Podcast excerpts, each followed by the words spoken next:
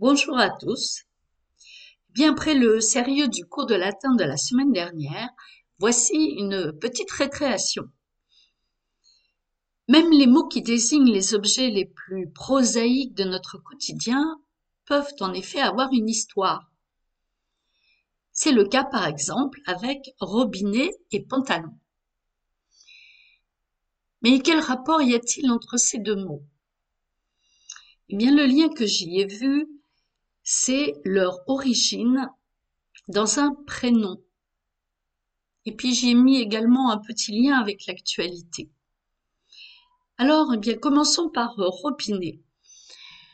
On y décèle aisément le prénom de Robin, qui était le diminutif de Robert, prénom d'origine germanique, qui aurait dans sa forme hypochoristique, c'est-à-dire affectueuse, donné le diminutif de robinet.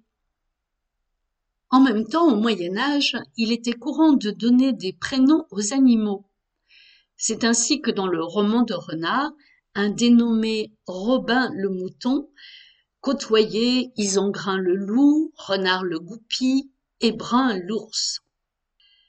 D'autre part, l'extrémité des tuyaux de fontaine était alors souvent ornée d'un mascaron représentant une tête de mouton plus ou moins stylisée, euh, thème décoratif alors très courant.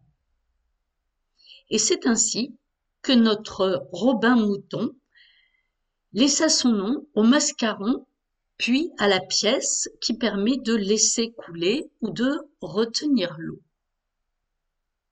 Voilà l'origine de notre robinet. Et quel est le lien avec l'actualité? Bien, ayant fait moi-même beaucoup de généalogie, euh, j'ai d'une part constaté que autrefois les prénoms masculins étaient très facilement féminisés et notre robinet a sûrement dû donner des robinettes. C'est ainsi, par exemple, que Nicolas a donné Nicolette, Cola, Colette, Colin, Collinette. Et d'autre part, à partir du XIIe siècle, quand se sont formés les patronymes, ce sont les prénoms qui sont très souvent devenus des noms de famille. Or, le nouveau et 46e président des États-Unis se prénomme Joe Robinette Biden, ce qui a fait rire beaucoup de Français. Euh, ce Robinette, en fait, est le patronyme de sa grand-mère. Une légende familiale veut euh, qu'elle descende d'un immigré euh, protestant français venu avec Lafayette.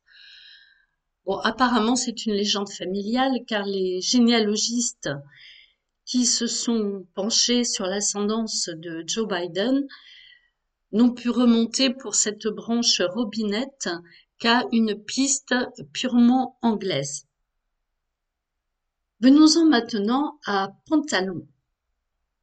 Eh bien, ce mot nous vient au XVIe siècle du personnage de la Commedia dell'arte Pantalone, c'est le type du vieillard de comédie, goûteux, voûté, cupide, avare, prétentieux, libidineux, éternel dupe.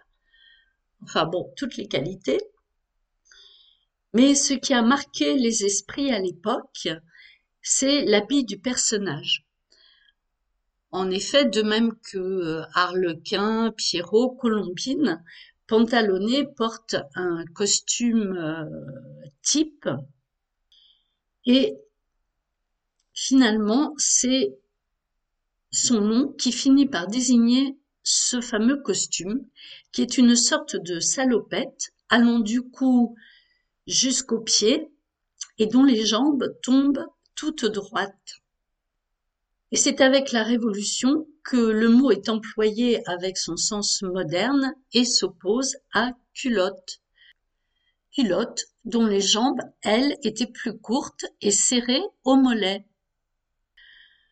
D'où les sans-culottes qui font souvent bien rire les écoliers et qui en fait euh, bah, n'allait pas le derrière à l'air, mais en pantalon. Mais l'histoire ne s'arrête pas là, car ce personnage de Pantalone est un Vénitien. Or, ce mot de pantalone est un sobriquet appliqué aux Vénitiens, parce que ce prénom était alors très répandu à Venise en l'honneur de Saint Pantaléon, qui était donc particulièrement vénéré dans cette ville. Mais qui était ce Saint Pantaléon Aujourd'hui bien oublié? Bien Saint Pantaléon de Nicomédie était un médecin à la cour de l'empereur Maximilien à la fin du IIIe siècle de notre ère. Converti au christianisme, il s'opposa aux prêtres d'Esculape et soigna les malades au nom du Christ. Puis dénoncé, il fut longuement torturé et finit décapité. Son nom provient du grec ancien pan, qui veut dire tout, et éléimon, miséricordieux. Une autre étymologie fantaisiste euh, provient en fait de la déformation en latin de ce nom grec et le traduit par tout lion, hein, puisqu'on retrouve Léoné en reconnaissance de son courage. Sa popularité fit que de nombreuses régions en firent le patron des médecins, des chirurgiens et des nourrices. Il fait également partie des quatorze saints auxiliateurs, c'est-à-dire des saints particulièrement secourables, surtout contre les maladies. Pantaléon était particulièrement invoqué contre la tuberculose. Donc euh, peut-être qu'aujourd'hui, une petite prière à Saint Pantaléon pourrait nous être bénéfique. Voilà, là-dessus, je vous dis à bientôt.